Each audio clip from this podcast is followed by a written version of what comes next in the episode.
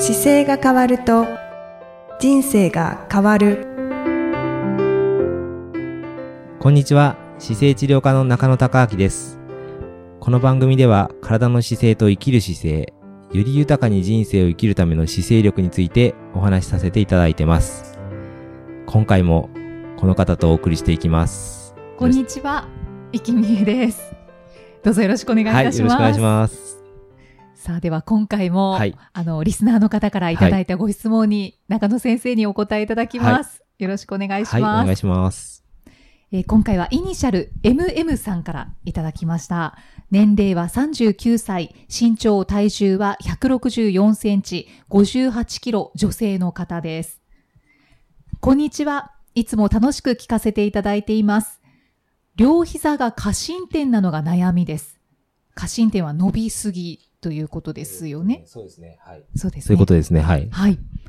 立っているとき、常に膝が伸びきっています。気づいたときには膝を緩めるようにしていますが、ちょうどいい場所、適切な膝のポジションがわかりません。パーソナルトレーニングに月2回程度行っているのですが、膝が過伸点だと腹筋が抜け、骨盤がずれると言われました。そのせいか、下半身が太くむくんでいるのも悩みです。ふくらはぎに頼っているせいか、常にパンパンです。膝の痛みなどの自覚症状はまだありませんが、片方の股関節がひっつれるように痛い時があります。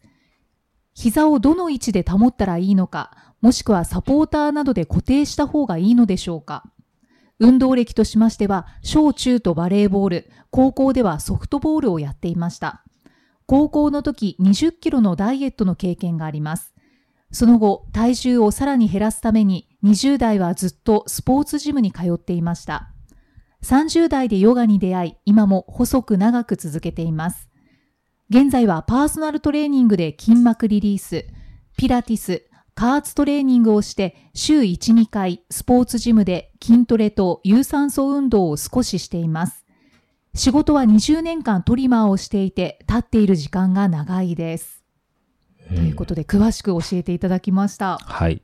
ねあの、私のはい。学生時代の友人も、こう、膝が伸びてる友人が一人いまして。え、あ本当ですか？そう、関節が柔らかいんだなって思ってずっと見てたんですけど、うんうこの過伸点の方って、まあ結構いると思うんですが、はい過伸点になるのって何か原因いや、があるんですか？もうこれは、原因っていうよりは体が柔らかいだけなんですよね。ああ、もともと柔らかい。もともと柔らかいんですよね。なので、例えば親指、手でも、手でも関節なんかも同じように柔らかくて、うんあの、よくピアノの方なんかが親指をこう自分の手をはい。手首の方に曲げた時に親指とこう手首がつく方がああ。いたりしますけど、はいはい。それと同じで、もう元々こういう特徴があるので、うん。これに関してはそんなに、あのー心配しなくてもいいと思います。そうなんですね。じゃあ、うん特に何かを、サポーターをつけたりした方がいいとか。そうしなくても全然大丈夫なんですけど、うんこの過伸点でちょっと困られてるのは多分このお腹の腹筋が抜けっていうところだけなんですよね。で、体幹の、あの、柔らかいっていうことは普段の座ったりするときにはい。何が起こってるかというとですね、柔らかいためにすっごく丸まって座ったりとか、へえ。かじ、あの、可動範囲が広い分だけ、はいセンターの本当に中心が真ん中としたらですね、大きく悪い姿勢になりやすいんですよ。で、その状態で、子供の頃から成長してる時にずっといたりすると、あの、腰椎なんかでもこう綺麗な S 字がなくてですね、ちょっと悪く後ろに考案してるのが残ってたりとか、っっていう、形状が多分あるんだろうなというのは、ここの、読ませていただいてる感じで感じてくるんですけど、今、、腹筋にすごく力がはい、あの、しし入りにくくってっていうのが、実は、これね、膝を意識するんじゃなくて、はい。え、膝が過伸点だと腹筋が抜けて骨盤がずれるって書いてあるんですけど、はい。本当は逆で、体幹がきあのキープできるようなものであれば、膝の過伸点は全然無視してもいいです。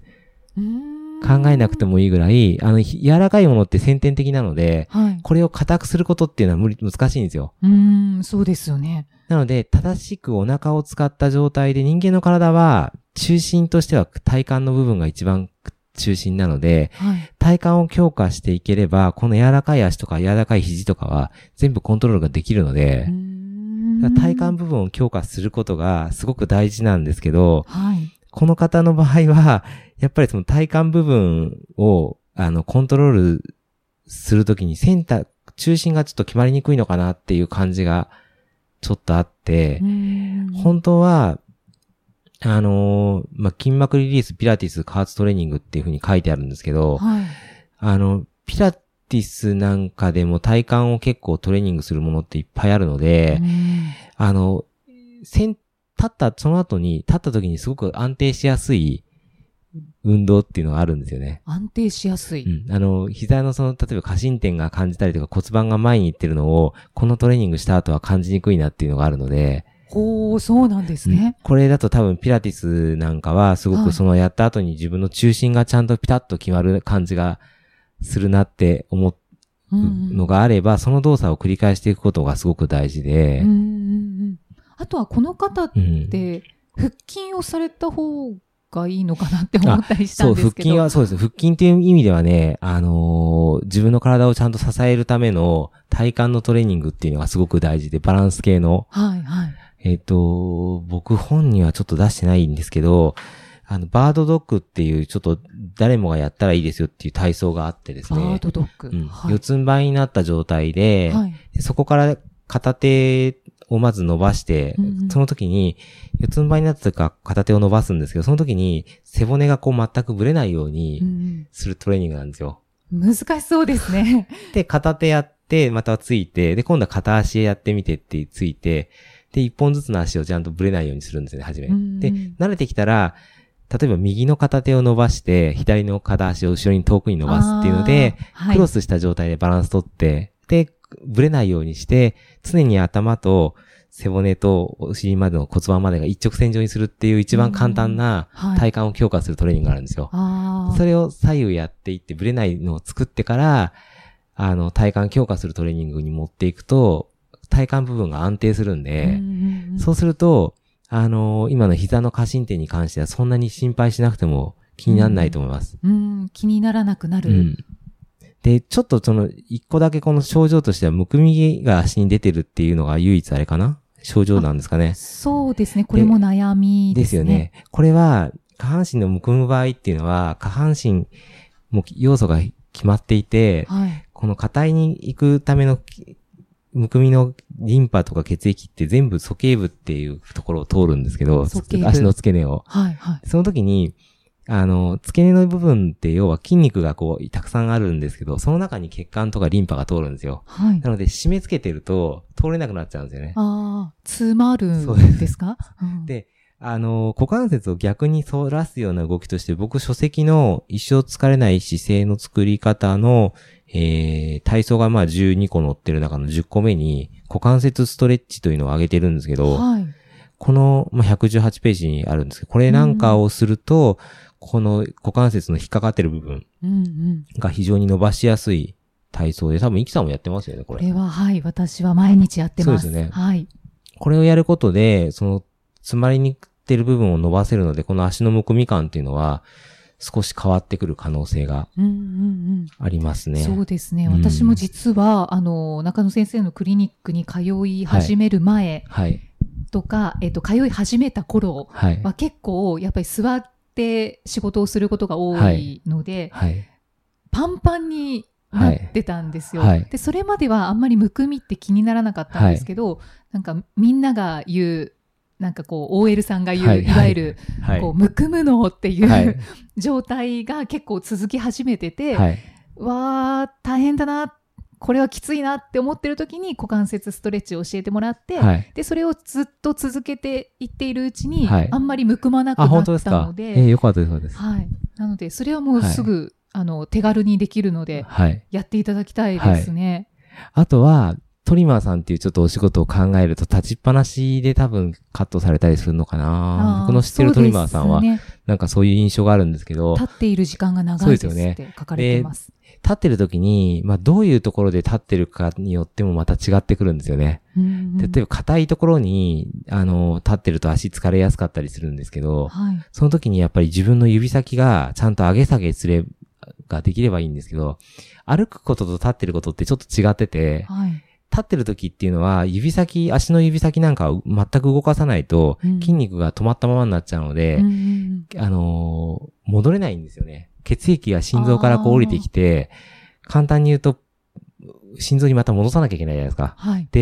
降りてきた血液を、こう下に行ったのを戻すのにどうすると戻ると思います？動かす？そう。で、上から血液って下には降りやすいじゃないですか。はい。で、戻るためには、ポンプがいるんですようん。うんうん。で、ポンプが実は筋肉になっているので、はい。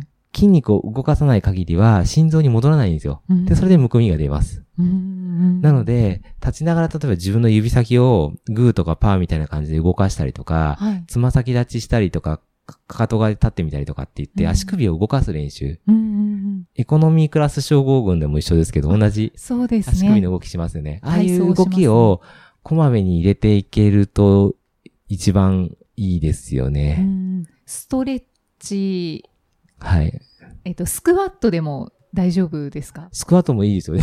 スクワットもすごいなんか戻りそうな感じがするんですけど。スクワットはもちろんね、あの、スクワットはエクササイズの中で最強のエクササイズって言われていて、そうなんですね。そうなんです。もうね、人間の体は8割が足を動かすためについてるので、スクワットの動作は動員する使う筋肉が多いんですよ。なので、1個だけやったらいい運動ですよって言ったらスクワットになるんですよね。そうなんですね。筋トレは。それぐい。らいよくできてるんですけど、ちょっと、あの、簡単にやると間違えてる時もあったりするんで、本当はだからトレーナーとかに見てもらった方がいいんですけど、スクワットを綺麗にやれるようになると、間違いなく今の症状変わります。もうだいぶ治療できそうになってきましたね。どんどん知識がついてきました。はい。で、あとは、あの、この方の僕が実際にお会いしてた時に、はいあの、僕、イキさんと喋ってると、イキさんがこう説明してくると、なんかこの MM さんが立体的に見えてきて、はい。あの、あ、ここもだだなと思うのは、足の指先とかがね、ちょっと見えないからわかんないですけど、はい。足が外反母趾になってるとか、うんなんか指が、あの、上手に全部、グーとパーができない足だったりすると、足の指先を動かすような足回しの運動をしても。